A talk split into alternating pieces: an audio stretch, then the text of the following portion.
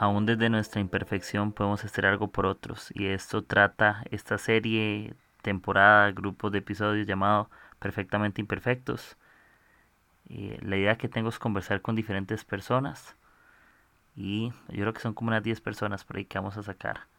La primera es Juli Suárez, ella es de Cúcuta, Colombia, tiene un corazón impresionante, eh, tiene 25 años, es bajista en su iglesia. Eh, nos conocimos allá en Colombia en estas semanas que estuve por allá. Así que presten bastante atención, tiene mucho que enseñarnos, que aportarnos y en serio que tiene un corazón muy chiva. Presten bastante atención, sé que les va a gustar bastante.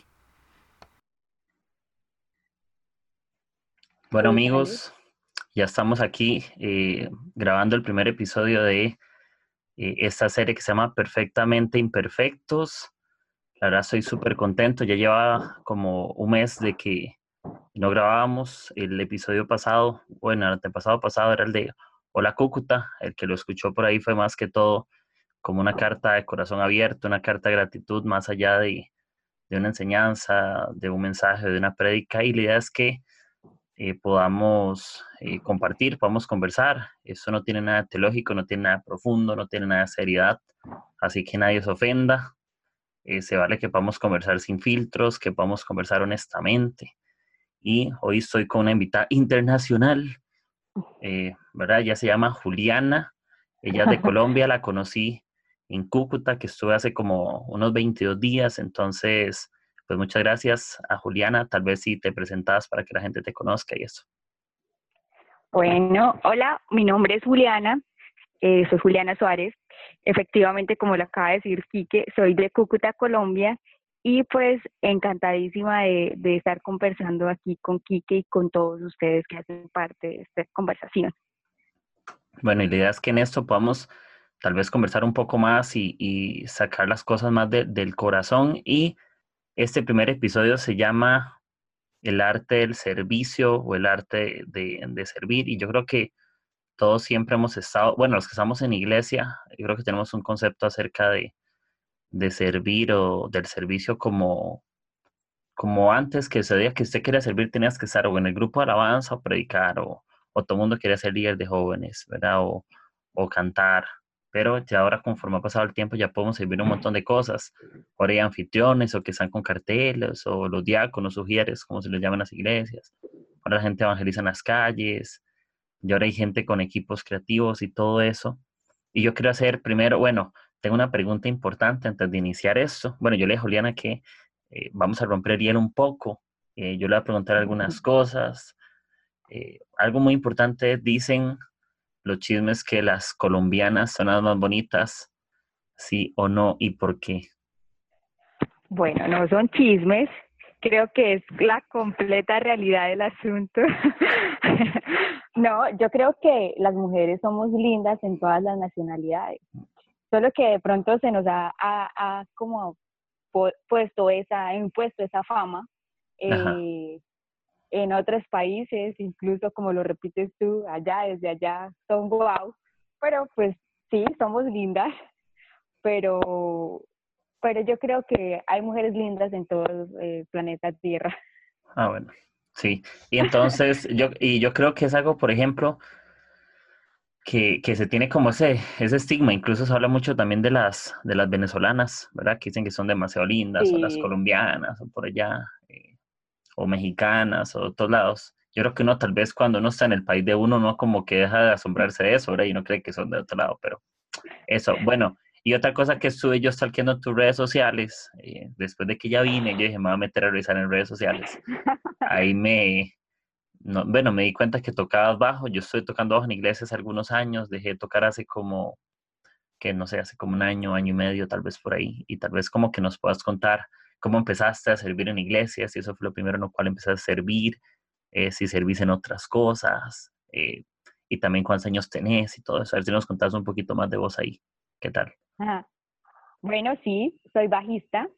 Eh, toco el bajo desde los 17 años y para mí ha sido un instrumento que eh, he amado. Eh, he aprendido total, totalmente muchísimas cosas y también me ha enseñado eh, que desde el arte, desde la música puedo servir a Dios. Pero yo no solo inicié con, con, con, con el bajo, yo inicié sirviendo en el Ministerio de Jóvenes o Adolescentes y desde ahí eh, grupos bíblicos en obras de teatro, eh, hacía de todo dentro, de, dentro del grupo de adolescentes y creo que eso fue lo más bonito después iniciar en la música porque te cuento así que imagínate que yo pues a mí me gustaba antes era el piano pero no la verdad no se me dio nunca el piano y pues realmente eh, siempre me llamó la atención el bajo. y, y, una de las cosas que yo veía era que el, el instrumento siempre era tocado por hombres. Y yo decía, wow, sería muy chévere una chica, sería muy chévere una mujer eh, diferente. De pronto en la, en la, iglesia sí han habido mujeres, pero yo dije, no, yo quiero, en, en ese instante, en el momento que entro yo a aprender clases de bajo, no había absolutamente ni una sola mujer. Entonces yo dije, wow, esto va a ser la sensación. Y pues estaba pequeña y yo decía, no, esto es lo máximo, no sé qué. Pero sí, una de las cosas que me llamó mucho la atención fue que eh, sí no habían mujeres que, que pudieran eh, tocar ese instrumento, que además es genial. Los bajistas somos muy guapos, dijimos. que, exactamente. Exactamente. tenemos ya nuestra inteligencia superior, eh, aquí a modo de humildad, no mentiras, eh, pero sí, ese fue, fueron los primeros, bueno, mi inicio dentro de la iglesia. Eh, también desde pues más pequeña de niña servía en la coral de niños. mi mamá me metía en cualquier cosa que hubiese de la iglesia a servir. Entonces, creo que mi servicio viene desde hace muchos años y, el servir no solo dentro de la iglesia, sino para mí, que ha sido durante todo este tiempo eh, lo más importante, servir afuera. Eh, creo que es lo más importante. Y yo creo que con respecto a, a cómo iniciamos, por ejemplo, eh, no sé hace cuántos años, no puedo decir a cantidad de años públicamente, no mentira. Creo que hace como, ¿qué? No sé, siete años, tal vez, ocho, siete, ocho años, cuando empecé a tocar el bajo, me acuerdo que mi papá tocaba bajo, él tocaba, él no es cristiano ni nada, pero él tocaba y llevaba un bajo a la casa, se compró uno. Y yo veía que él tocaba y, tocaba siempre la misma canción, él no sabía tocar nada, no leía nada, pero se compró un libro de bajo para aprender. Y es interesante cómo Dios a veces con las cosas que menos pensamos nos va trayendo, ¿verdad? A mí no me interesaba el bajo para nada en absoluto. Simplemente yo, yo entre la guitarra y el bajo no sé, yo decía, no, es que es más cool como ser el bajo, uno con el bajo es como, como más rudo, no sé, como que con la guitarra así como no. uno malo. Sí, exacto, así con la guitarra no, muy, muy, muy buenos, entonces aprendí por ahí, eh, aprendí con un bajo que estaba malo incluso, y, y me metí ahí a aprender, a aprender. Eh, una amiga de la iglesia me iba enseñando como algunas canciones, las notas. Luego me fui un año a otra iglesia en algún momento de mi vida, no digo que por rebeldía, pero me fui a otra iglesia y en esa iglesia es como una iglesia de músicos, todo el mundo toca, el pastor es, era profesor de música y estuve en esa iglesia un año, entonces él me enseñó a tocar, luego me invitaba a algunas actividades en otras iglesias y yo tocaba. Y digo, qué interesante cómo, cómo el tema del servicio ha cambiado con respecto al tiempo, ¿verdad? Porque antes tenemos un concepto de que servir es lo que hacemos en iglesia, eh, tocar el bajo y todo, ¿verdad? Eh, hacer esto y hacer eso, y la gente nos califica que lo que somos es lo que hacemos en el servicio, ¿cierto? Que si yo te digo, ¿verdad? Eh, que sí, que es Juli, que hace Juli en iglesia, entonces generalmente hablamos de lo que estamos haciendo, de las responsabilidades, pero tal vez la gente no sabe, bueno, yo también ayudo a mi familia en eso, yo también ayudo a mis amigos con buenas conversaciones, yo les sirvo a mis amigos, como vos incluso hoy tenías, ¿verdad? Estabas con un amigo. Y sí, estaba con un amigo conversando, que, que, es lo más bonito de, de, de escuchar de, de estar atenta a sus amigos y, y pensar que uno eh, está sirviendo a través de esto, mostrando a Jesús y es lo más importante. Y lo que decías tú, Quique, eh, la verdad, eh, a veces nos encerramos en, en las cuatro paredes que, que, hay en la iglesia y hace poco leía una frase muy bonita que me dejó como muy marcada y me hizo entrar como en reflexión. Y alguna vez escuchaste algo que dijo Mahatma Gandhi acerca del cristianismo y, y él en un momento dijo como que me gusta tu Cristo, eh, no me gustan tus cristianos. Eh, los cristianos son muy diferentes eh, a Cristo. Entonces, eso me marcó y creo que desde, eh, en medio de la reflexión que, que, yo tenía, yo decía, wow, ¿de qué manera como nosotros como cristianos estamos afectando la sociedad? Hay personas que eh, el único, no, no leen la Biblia y, lo único que pueden leer es la vida de uno. Entonces, ¿de qué manera nos estamos comportando? Porque si hacemos iglesia dentro de la iglesia, ¿cuál es la diferencia a lo que Dios nos ha llamado a hacer luz, a hacer sal, a salir, eh, a estar fuera? ¿Qué nos hace diferente al resto del mundo? Entonces, es explicarnos que eh, yo creo que lo más sencillo y, y lo más sensato que que podemos escuchar alguna vez y el mejor ejemplo nos lo dio Jesús cuando lavó los pies de sus discípulos. Para mí es de las partes favoritas de la Biblia. Eh, creo que en eso se resume eh, el amor hacia los demás, el amor al servicio, lavar los pies a los demás. Y Cristo fue un ejemplo clarísimo de eso. ¿Qué te parece? ¿Qué, ¿Qué piensas de esa frase? ¿Vos crees que podríamos lavarle los pies a los pastores para entrar en preguntas más duras? ¿Podríamos vivir toda la vida lavándole los pies a los pastores, pero no lavándole los pies a los de fuera? ¿Vos crees que eso pueda pasar? ¿O le lavo los pies a mis líderes, pero no le lavo los pies a los que me necesitan? O, o esas típicas peleas, ¿verdad? Que muchas veces hay en la familia que te dicen, es que eso solo pasa en iglesia, que es que el pastor le paga, la iglesia le da de comer, es que usted no tiene tiempo para la familia. Creo que todos lo hemos experimentado ese balance, pero vos crees, ¿qué crees que pasa con esa situación? De que parece que le lavamos los pies con eso que decís, pero podría suceder que si estamos dispuestos a lavar los pies a nuestros líderes, pero no los de afuera, porque los de afuera, nosotros decimos hay que amar como Jesús amó, pero cuando vemos la necesidad parece que nos hacemos ciegos, literal, ¿verdad? Parece que no los amamos como Jesús los amó. Pues suele suceder, eh, en cuanto te digo que a veces nos encerramos en las cuatro paredes y, Jesús nos da una lección gigante cuando Él no le lava los pies solo a los discípulos que Él creía que no lo iban a traicionar, que fueron buenos o, eh, o la persona que no lo iba a negar. Él no dijo, no, yo solo le voy a lavar los pies a, a Juan, eh, a Pedro o a este o aquello. No, él le lavó los pies por igual a Judas y a todos. E incluso cuando Pedro no quiso aceptar que Jesús le lavara los pies, él le dice como que esta es la única forma en la que tiene que aprender a servir. O sea, si usted no admite, si usted no quiere que yo le lave los pies, o sea, usted no está eh, de acuerdo con lo que yo predico, porque para mí es servir. Yo vine fue a servir, de hecho, es de lo que nos habla Jesús.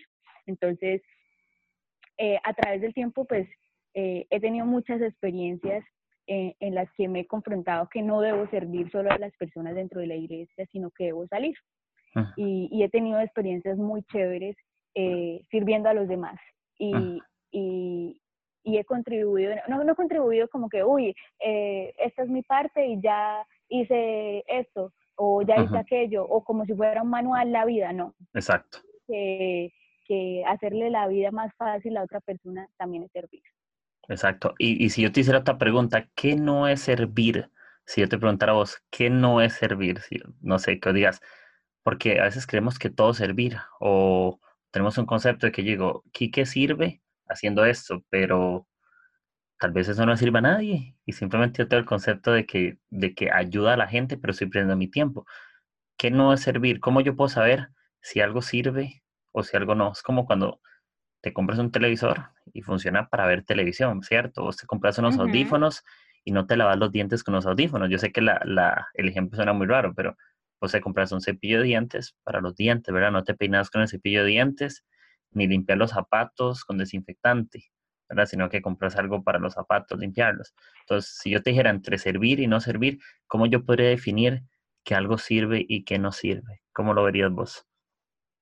Bueno, bueno, esa, la pregunta está fuerte, ¿no, Kiki? Ojo con eso. Sí.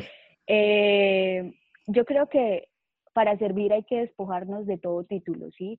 Para servir hay que despojarnos primero de lo que eh, yo soy y poner, digamos, eh, la necesidad de la otra persona por encima de lo que yo soy. Jesús no le importó si él era Jesús. Jesús lavó los pies de absolutamente todos y, y creo que fuimos diseñados para eso Si Cristo dijo que Él venía al mundo, eh, perdón, que Él venía a la tierra a servirnos, ese es el diseño que Él quiere de nosotros. Entonces, por lo tanto, eh, estar adentro y no estar afuera, eh, sencillamente no es un llamado de fe, no es un llamado a afectar el resto, no es un llamado a hacer luz, no es un llamado a con la cantidad de parábolas que nos puede comparar Dios, porque además Dios es un experto, es un artista, eh, recordando que es el arte de servir, ¿no? Entonces Jesús, eh, Dios es eh, el mayor artista que pudo haber existido o que existe, que existirá. y, y, me encanta pensar en eso, o sea, Jesús hablaba por medio de, de, de, parábolas, que bueno, el día de hoy son metáforas, y, y me encanta que él incomodaba a las personas, las incomodaba eh, para, para que no se encasillaran simplemente en, en el asunto de quedarse adentro, sino salir. Y si, como tú decías en un ejemplo, si yo compro un cepillo para algo específico, para lo que fue diseñado, y, y, no lo hago si no le doy otro uso, pues ahí totalmente eh, pierde el sentido de lo que, de lo que podría ser eh, el servicio, porque pues por ahí leí que, que el servicio es es algo con lo que se hace apto para una cosa. O sea, usted está siendo apto para algo y en ese sentido de servir. Entonces, eh, esto es lo grandioso de, de, comprender y de ver a Jesús de otra manera. Sí, y, y, me encanta eso que vos decías de ser aptos. No todas las personas son aptas para todas las cosas. Muchas personas viven frustradas sirviendo en aquellas cosas que no son buenos. Eh, ¿me entiendes? Eh, por ejemplo, y, lo hablo abiertamente, yo conozco muchas pastoras que son las eh, directoras de escuela dominical o pastores de escuela dominical, como se le llama, coordinadoras, simplemente por ser la esposa del pastor. Como que, ok, pastor y la esposa queda a cargo de la escuela dominical, pero por defecto. Entonces, ¿quiénes son las maestras de escuela dominical? Las señoras, ¿verdad? Casi no hay tantos hombres, ¿cierto? Eh, los del equipo Alabanza, pues sí, hay más viejos, pero ahora está tomando más forma los jóvenes. O creemos que el que tiene que pastorear tiene que estar casado, ¿verdad? Se ve mejor un pastor general de una iglesia que esté casado que esté solo, por ejemplo. Entonces, hay muchas cosas que parecen que nos enseñan que tienen que ser de cierta manera, como que ya naciste con cosas. Yo creo que no hay nada peor, creo que lo menos inteligente es servir en aquellas cosas que Dios no nos ha llamado. Porque sí, Dios nos llamó a servir a todos, pero no nos, no nos llamó a servir en todo. ¿Entiendes? Le servimos a todos, pero no en todo. Yo no puedo servir a la gente cantando en una iglesia, porque cuando yo canto ya no les sirvo, los, voy a hacer un obstáculo, ¿verdad? No, o sea, los voy a alejar, ¿sí? Yo creo que, que, que Dios es muy claro en cuanto cuando Él nos dio y nos dotó a todos de talentos y dones diferentísimos, porque todos somos súper diferentes, y, y, y en específico es el trabajo de uno, ¿no? Está como en el trabajo de uno de saber eh, para qué es bueno, qué, qué, ha sido su llamado, o sea, no solo saliéndonos de la religiosidad, no, es que eh, o la mujer danza, o la mujer hace coral, o sí, las niñas están así diseñadas para esto dentro de la iglesia, no, por eso, por eso yo le decía que cuando yo vi que no había bajistas, yo me enfrasqué y dije, no, yo quiero, o sea, yo quiero. Y para el principio fue muy duro porque, porque al principio era, Ay, sí, la niña, la niña que toca el bajo, me decían. O, o, la niña que toca la guitarra, a veces ni siquiera sabían que era un bajo. Qué triste, sí. era muy triste. Y, y, y dentro de todo este diseño que yo pude encontrar y yo y desarrollar mis talentos, porque en un momento yo me pude haber encontrado con que, bueno, no hay ni mujeres bajistas y no sé qué, y voy a intentarlo, pero soy malísima y, y no hay nada que yo pueda eh, desarrollar ahí, pero me enfrasco en eso. Yo creo que uno tiene que ser también muy consciente de lo que Dios depositó en cada uno y, y, cada persona tiene un talento súper diferente y, y, no es enfrascarnos, como tú decías, como que la pastora tiene que ser, eh, como es la esposa del pastor, tiene que servir en, este, en, cierta área, tiene que servir en cierta, eh, hacer ciertas funciones. No, eh, creo que Dios es tan creativo y, y, hay tantas formas, tantísimas formas de servir y, y no hacerlo solo dentro de la iglesia, sino también lo más importante, afuera. Exacto, exacto. Y yo siempre he tenido como, no sé, no sé si una inquietud en mi corazón o es algo que, que expongo con mis amigos en redes sociales o, o, cuando tengo la oportunidad de hablarlo, es que yo tengo como esa inquietud acerca del servicio, digamos, no, no puedo mentir con esto, yo tengo una inquietud de que yo digo, parece que nuestras iglesias fueron hechas para nuestros cristianos. Era como que yo digo, ok, yo tengo que ser una iglesia donde la gente se sienta cómoda, pero ¿qué tal si hacemos una iglesia donde la gente se sienta incómoda para hacer algo por la gente de afuera? Eso es, no sé, yo, no digo que, no haya que ser iglesia, no que no se congreguen, no que, no que quitemos los equipos de alabanza, no que no haya escuela dominical o instituto bíblico, no sé, mensajes, etcétera. Ya la estrategia cambiará.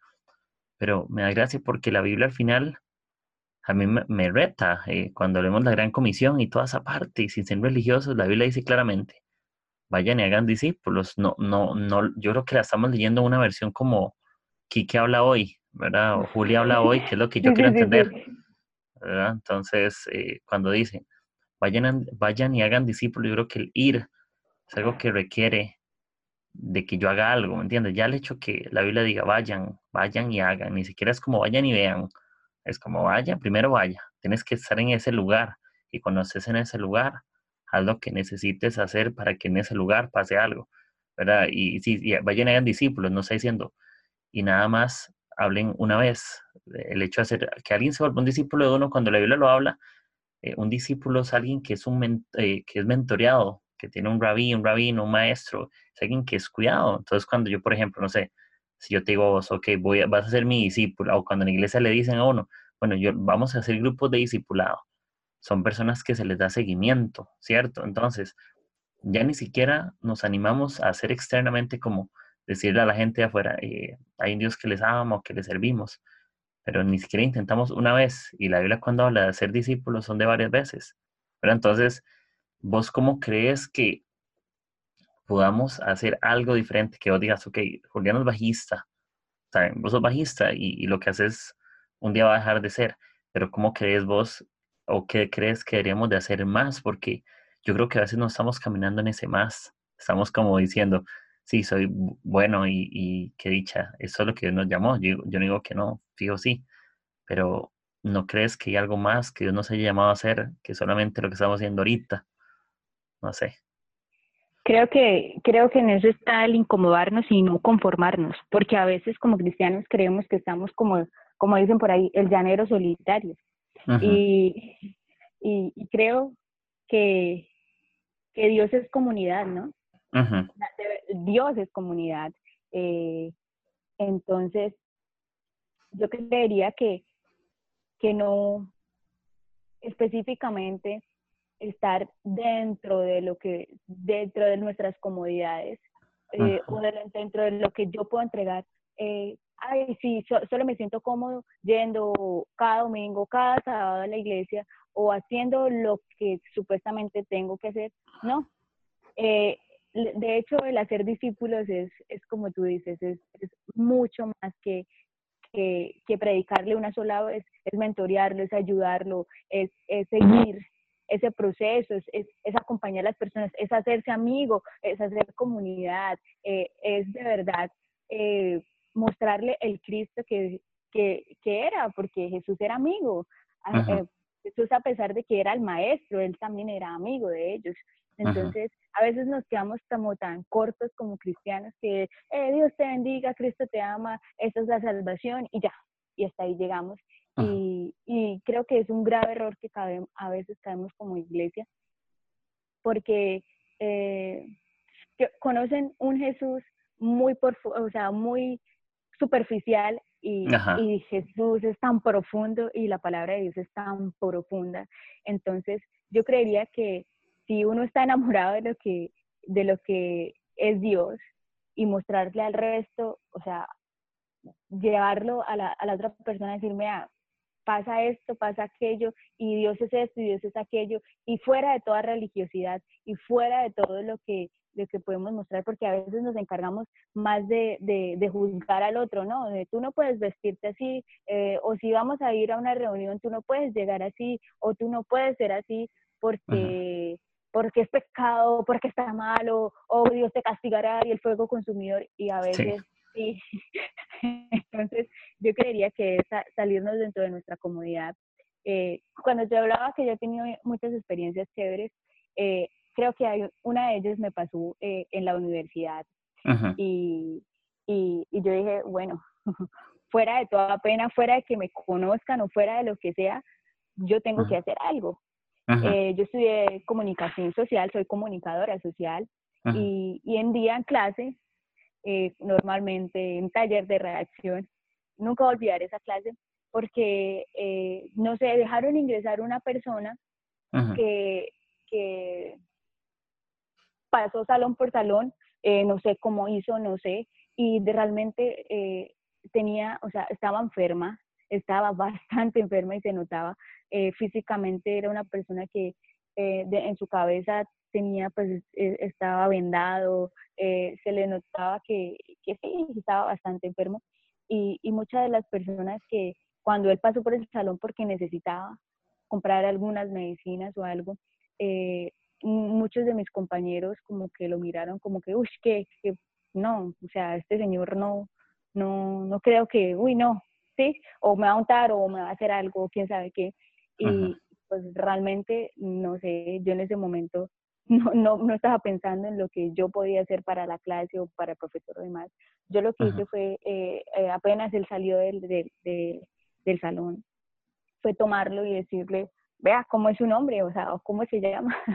Eh, mi nombre es Juliana, yo sé que de pronto le puede parecer muy extraño, pero, pero, pero, pero Jesús lo ama y, y de verdad eh, él quiere sanarle y él quiere restaurarle y él quiere hacer muchas cosas. Pero si yo solo me hubiera quedado en la oración, estaría como sirviendo a medias.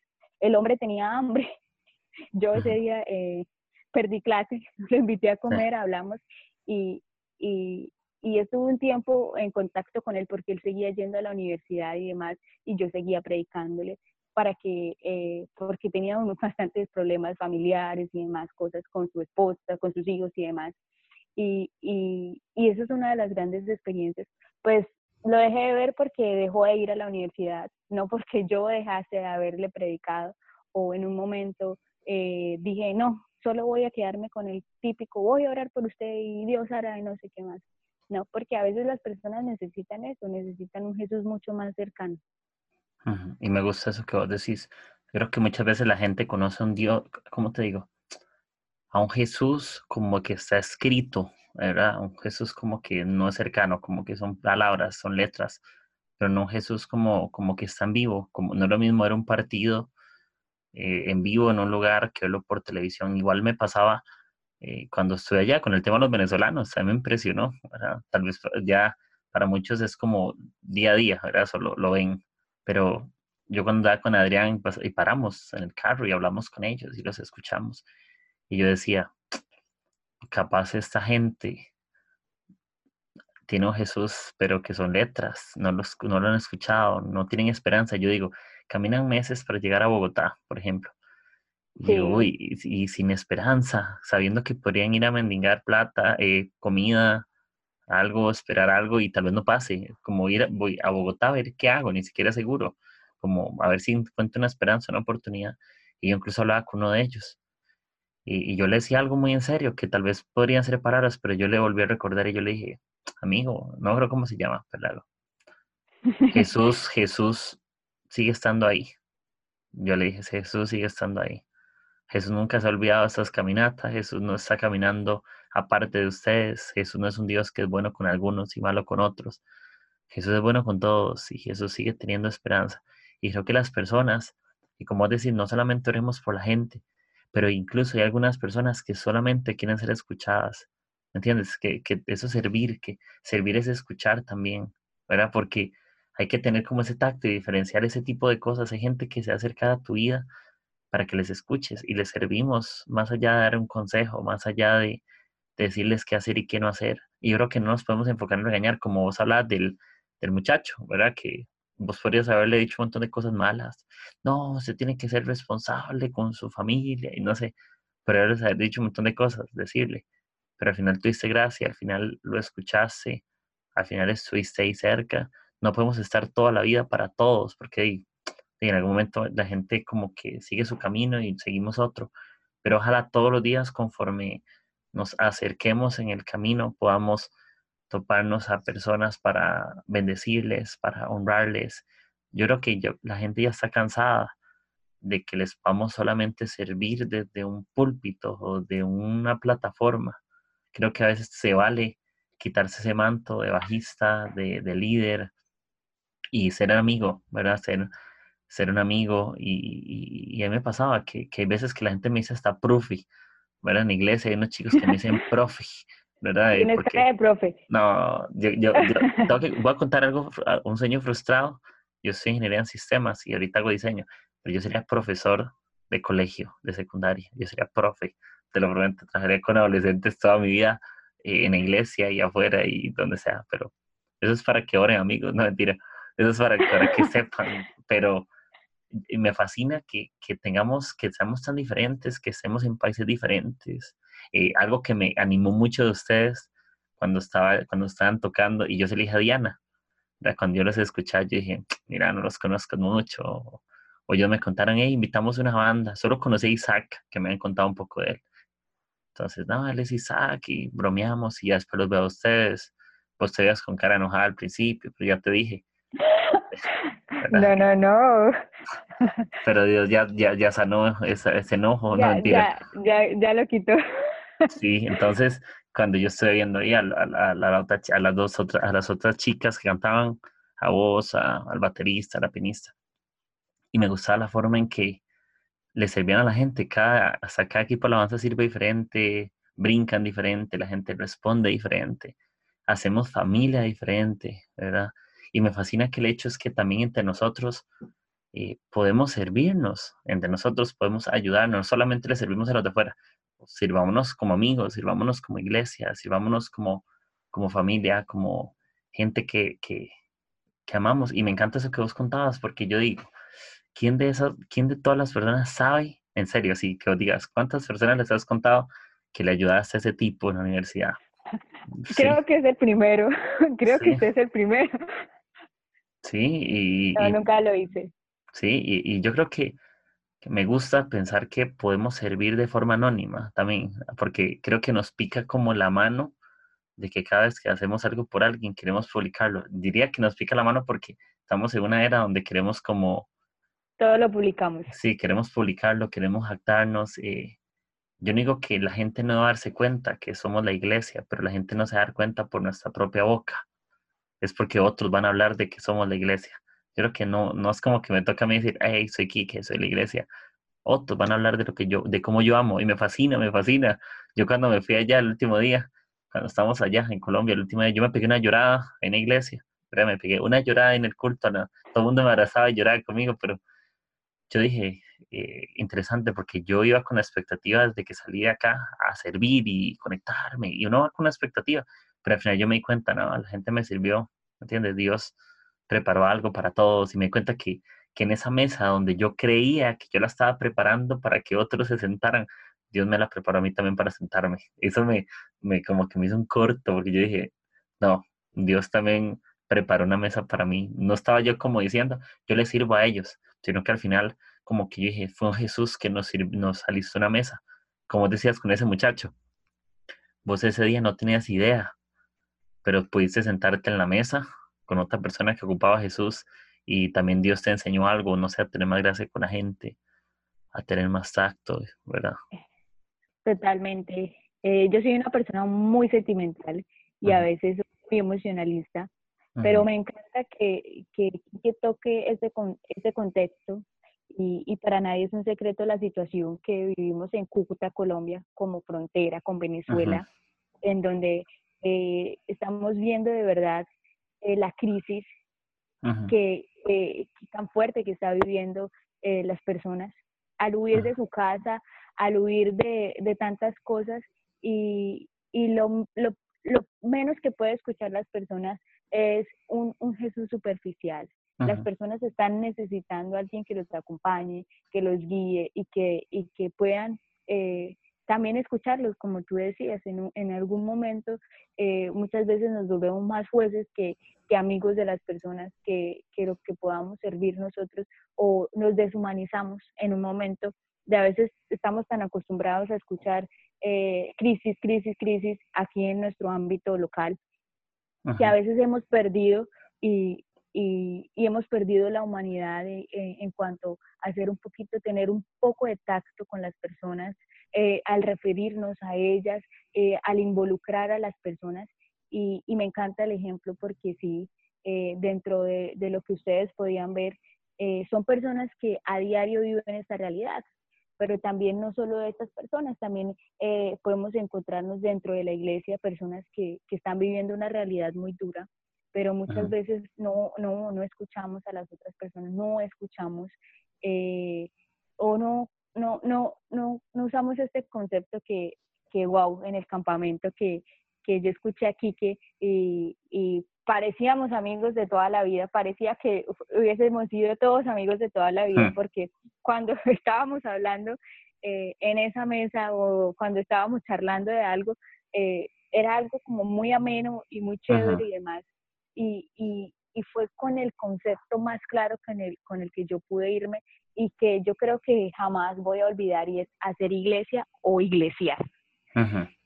para mí eso voló mi cabeza cuando Adrián y tú hablaban acerca de esto, porque eh, pues nosotros íbamos a este campamento, íbamos a servir, eh, pero en ningún momento, como tú dices, nos imaginamos que también iban a servirnos a nosotros y que íbamos a recibir tal magnitud de palabra y que íbamos a recibir eh, este concepto tan extraordinario que hasta el día de hoy nosotros incluso dentro del grupo molestamos eh, cuando pasa algo o, sucede algo, uy, no estamos haciendo iglesia o iglesiemos, incluso, hola iglesia, ¿cómo estás? Nos hemos saludado o demás, así hemos hecho, porque de verdad esto quebraba en nuestra mente y en nuestro corazón como grupo y, y pues me parece extraordinario eh, lo, que, lo que pudimos recibir y, y nada, amigos desde, no sé, desde toda la vida, creo que con Kiki. Sí, y, y, voy a volver, digamos, eh, yo voy a volver mi corazón. Bueno, yo conté en el episodio pasado de que grabé, dije, yo hasta me tatué y aquí, y aquí ya está, ya está. Más que hice, ¿verdad? Que hice agujeros está claro, parce. No, no, lo vamos, no lo vamos a hacer juntos y todo. Ahí está. Aquí, aquí la cara, no, mentira, mentira. Pero, una lágrima. Sí, una lágrima, literal.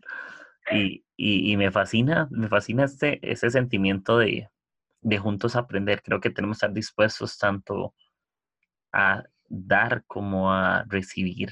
Y algo que, que creo que mi corazón está hace, hace días y, y, se reduce mucho a esto es que tenemos que estar listos para ofrecerle más a la gente que lo que le exigimos.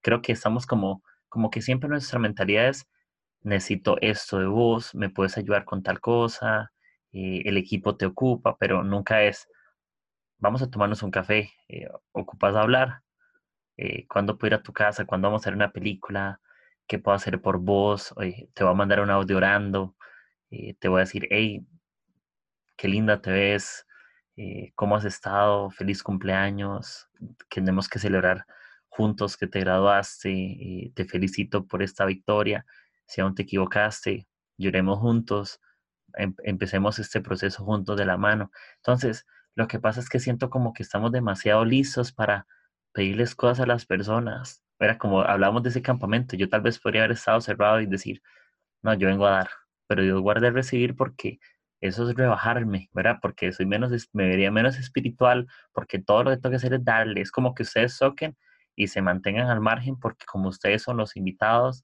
y sirven, tienen que mantenerse como servidores. Y te has dado cuenta que generalmente cuando hablamos de servir siempre hablamos de dar. Pero también es, hay momentos, ¿verdad? Que tienen que ser diferentes. Cuando uno sirve, uno también tiene que escuchar. Sí, y, y realmente es, es, muy chévere el ejemplo que pones que, que, que me llama mucho la atención, porque eh, cuando la palabra también nos llama a, a hacer luz, que, que, que alumbrar la oscuridad en cuanto que es eh, entender la oscuridad como la ausencia de esa luz, que no solo afuera hay gente que, que, que está oscura o que tiene oscuridad en su vida, sino que también encontramos adentro personas que, que de pronto están pasando conflictos y cosas que, que, que, a veces omitimos que porque somos cristianos o porque eh, esta, esto no nos va a tocar porque eh, asistimos a una iglesia, ¿no? Yo creo que el concepto de, eh, de, de, brillar en la oscuridad va mucho más allá de, de, estar afuera en el mundo, sino es alumbrar la vida de la otra persona. ¿De qué manera yo puedo alumbrar? ¿De qué manera yo puedo iluminar la vida de la otra persona? Y, y, no, no, es, no, es, quedarnos simplemente con, como tú decías, en, en el servir y, y este, eh, solo fui llamado para esto o solo nos invitaron a tocar y ya. O sea, no voy a hacer absolutamente nada. Y pues Dios es experto en cambiar totalmente todos los planes y, y, y, y nos llevamos la grata sorpresa de que eh, aprendimos más de lo que pudimos haber entregado allá. Sí, y, me fascina. Y yo todavía, yo todavía estoy asimilando todo lo que sucede en ese viaje. Es que yo sé que grabarlo en un episodio no es lo mismo, como yo te decía, no es lo mismo haber estado ahí y vos que estuviste ahí lo sabes. ¿Entiendes? No es lo mismo estar ahí en la necesidad donde damos, pero a la vez Dios nos da, donde todos nos damos. Es que eso es lo bueno. Cuando servimos tiene que haber una cultura de darnos. Y cuando aprendemos a dar, tenemos que aprender a recibir. Pero no exigimos a la gente. Incluso yo me pongo a pensar en esto y es que mucho, yo creo que lo importante, eh, y lo hablaba con un amigo que, que, predica también, yo le decía, eh, nosotros somos muy buenos para predicar, pero ¿cuántas veces invitamos a una persona que no conoce a Dios a la iglesia? No sé, y no digo que hay que llevarle al templo, pero estamos discipulando a alguien por fuera, no importa si no la llevamos, pero y puede que la persona no quiera nada en iglesia y hay que acercarla poco a poco, ser intencionales, ¿verdad? Que conozca a Dios. Pero podríamos pasar todo un año predicando sin ser intencionales con una sola persona. Yo cuando llegué al campamento tuve varias conversaciones con chicos de cosas muy profundas, en serio, de, de cosas así, hasta de sexualidad, eh, cosas de la familia, cosas del corazón, y, y, también siendo líderes, ¿me entiendes? No es como que ya, ya como que Dios tiene un favoritismo, sino con los líderes Dios está, como dicen ustedes, guay, Está bien, está lo máximo, pero con nosotros están necesitados. Yo creo que en nuestro corazón ocupamos eh, entender que al final no es algo que hay que cambiar como de ir a alcanzar a gente afuera. No es algo, es todo lo que ocupamos hacer. ¿Verdad? Porque decimos, no hay que trabajar en eso, hay que mejorar. No es mejorar, es que en serio es lo que hay que hacer. Deberíamos de mejorar en lo demás. Pero esa debería ser la base, que si va a ese campamento y como decías, le sirvieron y me fascina en serio, ustedes tienen que seguirlos a esos chicos, de verdad. Ahí voy a dejar en el, en la, en el, en la historia, bueno, en la historia no, en la descripción del podcast, el perfil de Juliana, para que la sigan, ahí salquen a los chicos, la iglesia, todo el asunto, porque creo que están haciendo un trabajo para mí extraordinario. Hay miles de equipos de alabanza, ¿entiendes? Pero al final, ¿en qué se diferencia uno de otro? En la manera en que sirven a la gente. Eso es sí, podríamos decir la manera que tocan, ¿no? En la manera en que, pero la manera es que la gente te, te, percibe diferente, no importa, no, no, estoy justificando la mediocridad, hay que ser excelentes, obviamente, pero creo que también la gente nota cuando tienes el corazón para hacer creo que, los, que, lo, que, los dos elementos son muy importantes, ¿no? Eh, el prepararnos bien y el hacerlo bien. eh, creo que que, es muy importante los dos ingredientes y, y, la gente nota eso en ti. Cuando yo decía que, que muchas veces hay personas que no leen la Biblia y la única Biblia que van a leer en su vida es eh, la vida de una persona, es el testimonio de una persona, es cuando digo, wow, es lo importante de, de comportarnos a la altura de, de, de Jesús y no, no, no, no, no, nada que tiene que ver como en levitar, en ser, eh, yo soy la super perfecta y llegué yo y, en mí no hay mancha y en mí no hay nada, no, sino mostrarnos a la altura de, de, lo que Jesús llama amor, ¿sí? Entonces, el amar a los demás. Y, y créeme que, como tú lo dices, eso se nota, no hay que llegar a presentarlo como que, hola, yo soy Kiki, soy una persona demasiado amorosa, demasiado bondadosa, ayuda a los demás, no. Las personas ven en ti eso y, y, y es lo bonito, o sea, que las personas lleguen a notarlo, no que tú tengas que llevar una carta de presentación. y, y hace mucho tiempo yo escuchaba una historia, nuestra iglesia es misionera, eh, en cuanto que mm, un, un, pastor misionero estuvo en una tribu y, y, no sé si sea mi iglesia o otra iglesia, pero escuché esta historia y decía que eh, un pastor misionero estuvo en una tribu, pero la predicación de él fue a través de la vida que, que, él, que él estuvo sirviendo durante esa tribu indígena o, o la tribu que hubiese sido. Eh, lo que él predicó fue su testimonio, fue su testimonio de vida. Y cuando él murió, pues eh, llegó otra persona a predicarles allá, pero eh, llegó a predicarles de una vez del Jesús, no sé qué, y Jesús es esto y Jesús aquello. Y, y, una de las personas de la tribu le dice como que, bueno, usted está hablando de Jesús y Jesús ya estuvo aquí. Y, y el predicador como súper sorprendido, no, Jesús no estaba aquí, Jesús, eh, eh, venga y le explico bien, es lo de la Biblia, no, pero es que Jesús ya estuvo aquí. Usted me estaba hablando que era una persona que era amorosa, era bondadosa, era así. Y, y él estuvo aquí, de hecho, él ya, ya partió, él se fue.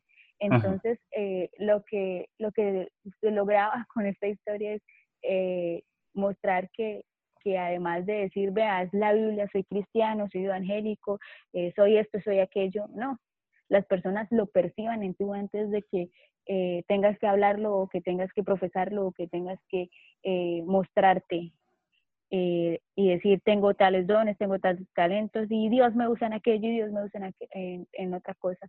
Pero a veces debemos saber conectar con las personas. Y, y esa historia también marcó mucho mi vida porque yo soy una persona de las que, eh, como soy comunicadora social, me gusta escuchar muchas historias, me gusta eh, leer acerca de, de, lo que sucede y demás. Y cuando pasa algo así, me gusta como que contextualizar y tomar una historia y volverla a la realidad.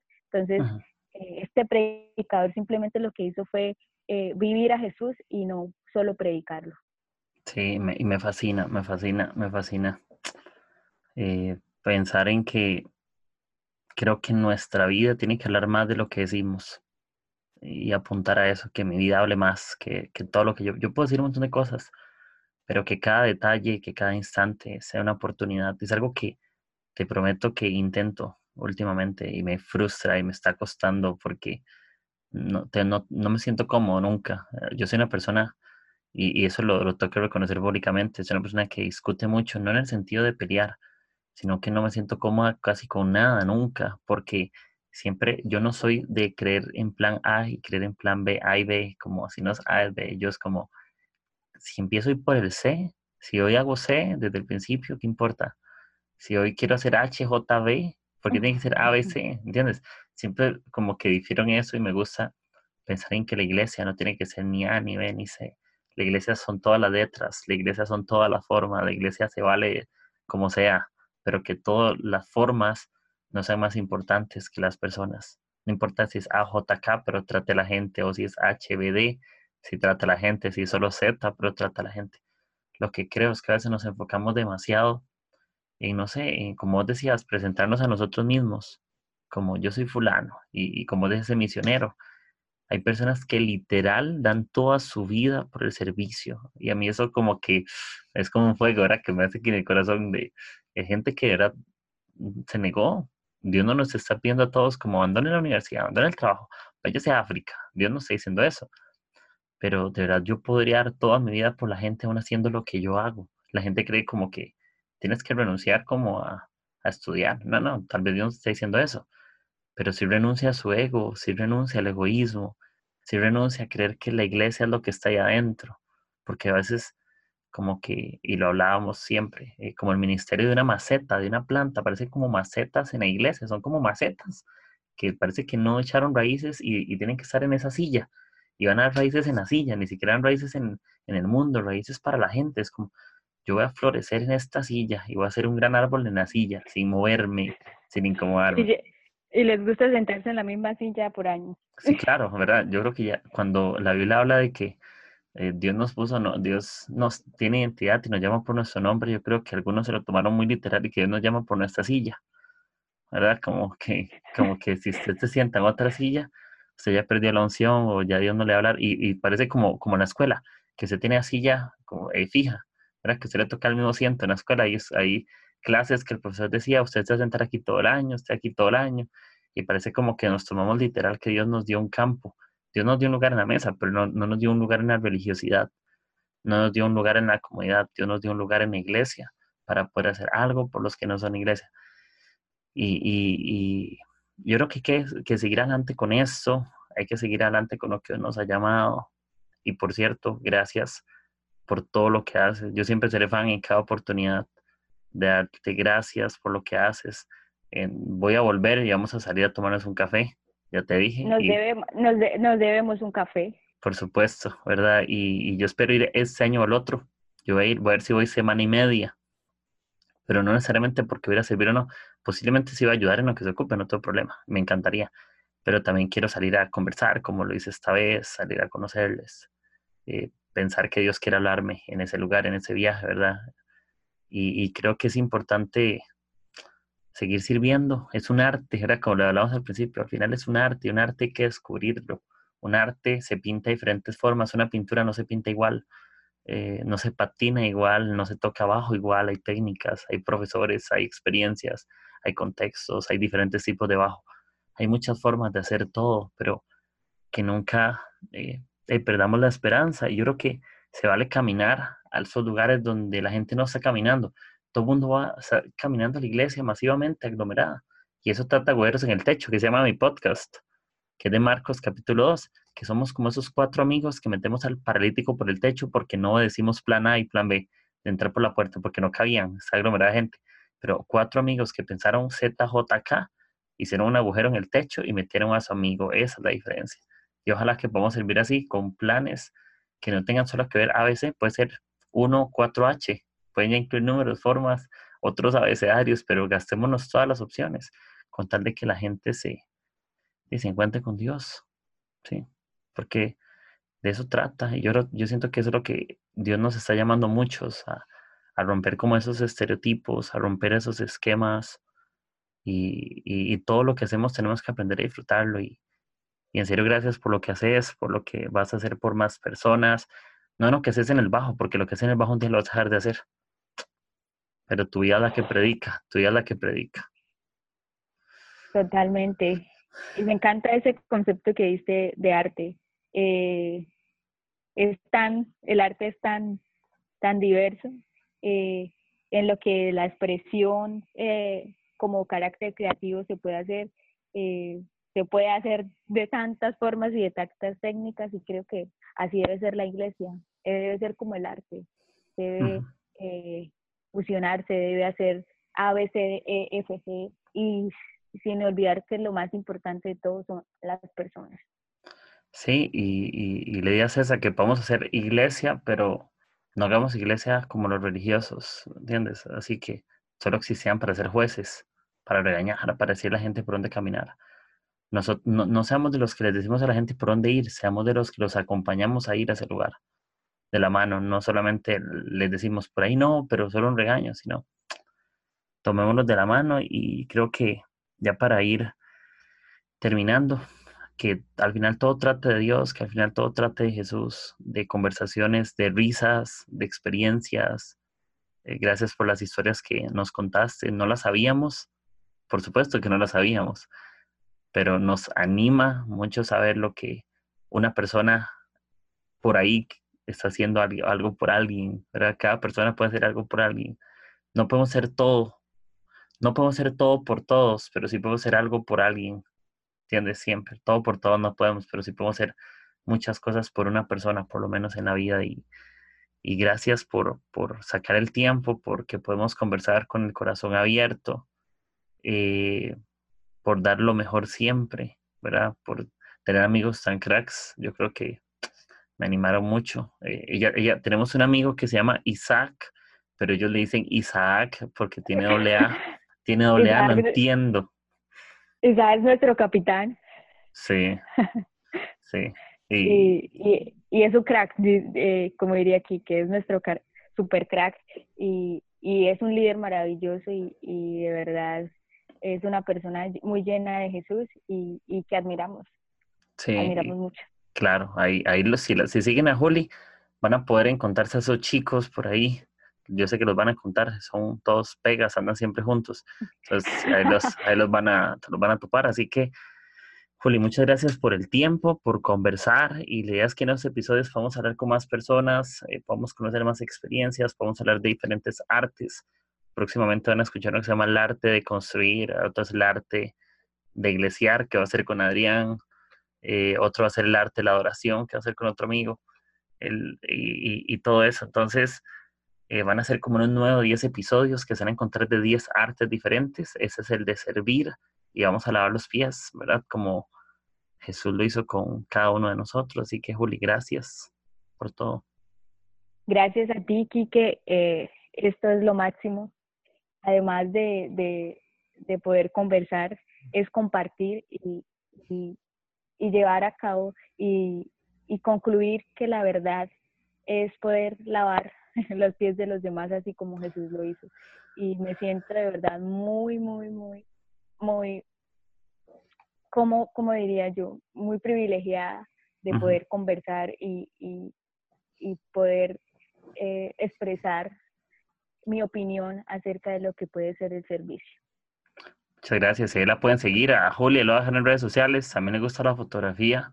Eh, tocar el bajo, sí, le encanta la foto y también le gusta tomarse fotos como modelito, entonces por, por ahí si la ven en Instagram posando y todas esas vainas, ella le gusta, entonces dele like, aunque sean fotos viejas, está el que la sígala y bueno, muchas gracias a todos y nos hablamos, chao. Chao.